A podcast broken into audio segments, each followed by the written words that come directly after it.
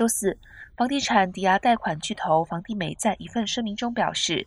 三十年期固定贷款的平均利率从上周的百分之六点九四升至百分之七点零八，这是该指数自二零零二年四月以来首次攀升至百分之七以上，也达到了二零零二年以来的最高水平。原因是联储会为对抗通膨而大举加息的措施继续渗透到经济中，令市场感到担忧。今年以来，房贷利率翻了一倍多。负担能力的紧缩让潜在买家望而却步，导致房市销售下降。房价已经开始从新冠疫情时期的峰值下降。定于下周举行的议息会议的联储会今年一直在上调，此举令住房市场降温，甚至开始冷却租赁市场。